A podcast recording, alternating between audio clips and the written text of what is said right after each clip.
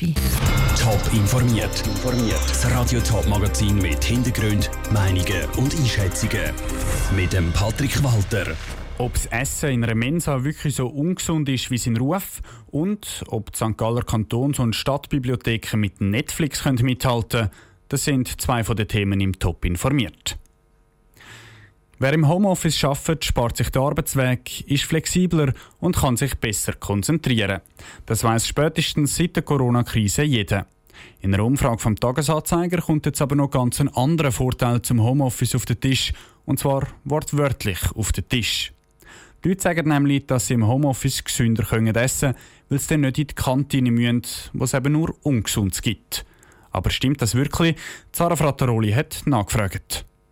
Stimmt nicht, sagt zumindest SV Group, die grösste Kantinenbetreiberin der Schweiz. In ihren mehr als 300 Kantinen gibt es immer eine Auswahl aus gesunden, aber eben auch weniger gesunden Mahlzeiten. Es hat also zum Beispiel ein Salatbuffet. Aber der Kassenschlager ist gehackt mit Hörnli. Auch das Menü ist aber nicht per se ungesund, betont Marcel Fuchs, der bei der SV Group für gesunde Ernährung verantwortlich ist. Die Köche schauen zum Beispiel darauf, dass sie das Gehackte nicht mit zu viel Öl anbröteln.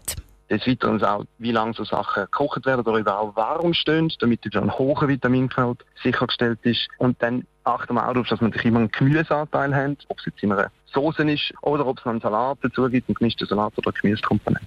Nur noch auf Salat und Gemüsemenü setzen will die SV-Gruppe aber nicht. Die Leute sollen selber können wählen Und genau dort liegt der Hund begraben, sagt die Winterthurer Ernährungsberaterin Susanne Sigrist. Nipo ist so ein Paradebeispiel, oder? Das haben viele Leute sehr gern, machen es daheim nicht und wenn es dann gibt, dann können sie nicht widerstehen und nehmen das. In den letzten Monaten haben tatsächlich viele von ihren Klienten gesund selber gekocht, erzählt Susanne Sigrist. Aber Homeoffice ist trotzdem nicht die Allzweckwaffe gegen Fastfood und Übergewicht. Es gibt Leute, die essen, auch wenn sie daheim sind, nur Sandwich. Und es gibt Leute, die kochen ausgewogen. Aber ich denke, sie sind hoffentlich jetzt ein bisschen auf den Geschmack gekommen und sie haben das im besten Fall jetzt auch noch ein bisschen weiter. Im Moment heisst es für viele zurück ins Büro und darum auch zurück in die Kantine.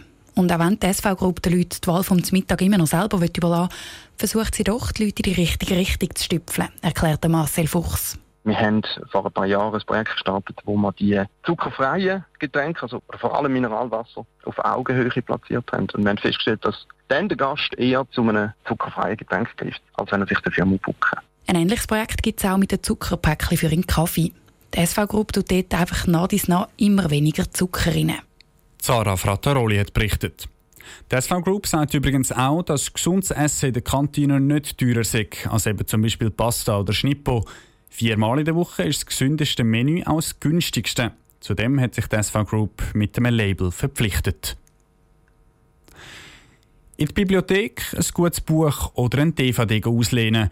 Während der Corona-Krise ist das nicht möglich gewesen. Bibliotheken sind zu. Gewesen.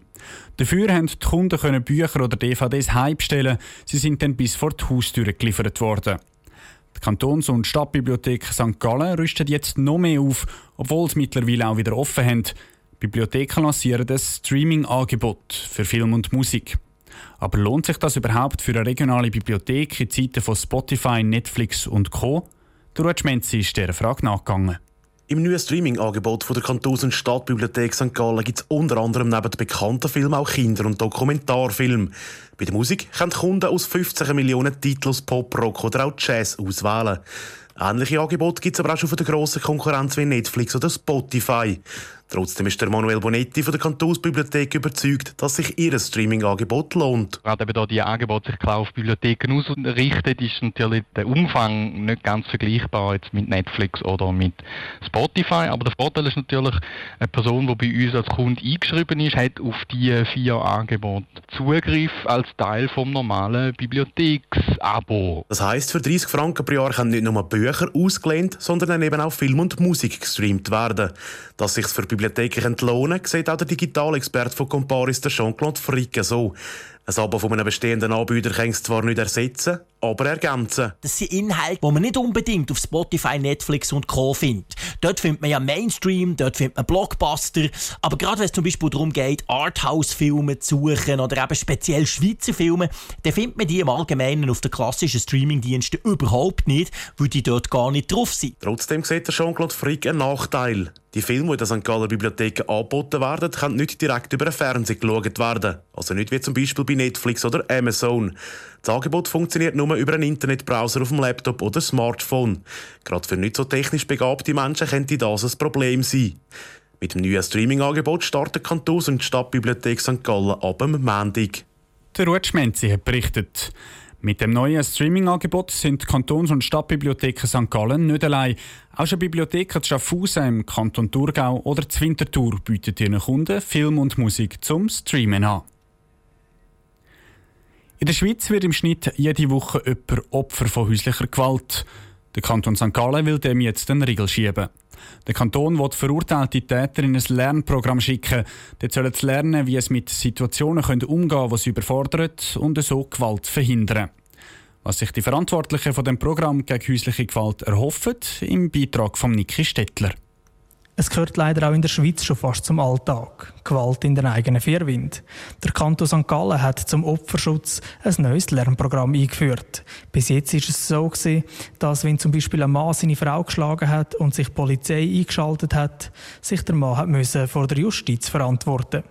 Wenn sich das Opfer dann länger nicht bei der Staatsanwaltschaft gemulden hat, ist der Fall abgeschlossen gewesen. Das ist kein Zustand, sagt der St. Galler Justizdirektor Freddy Fessler.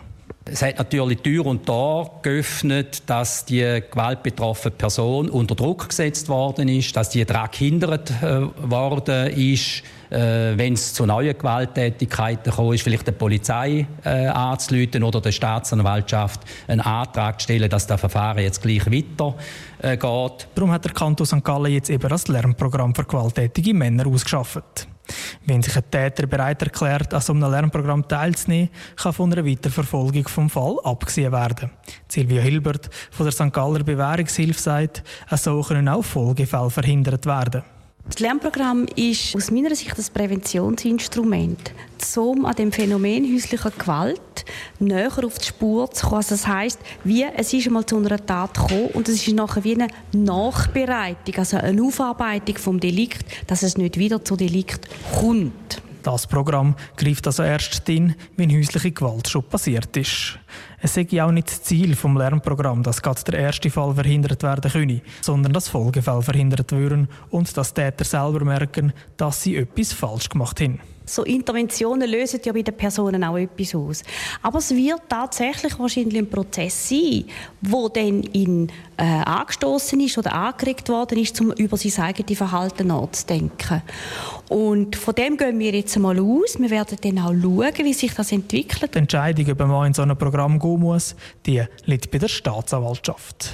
Der Beitrag von Niki Stettler. Das Programm ist nur auf Männer ausgelegt. Ein ähnliches Programm für Frauen ist bis jetzt nicht geplant. Top informiert, auch als Podcast. Mehr Informationen gibt es auf toponline.ch.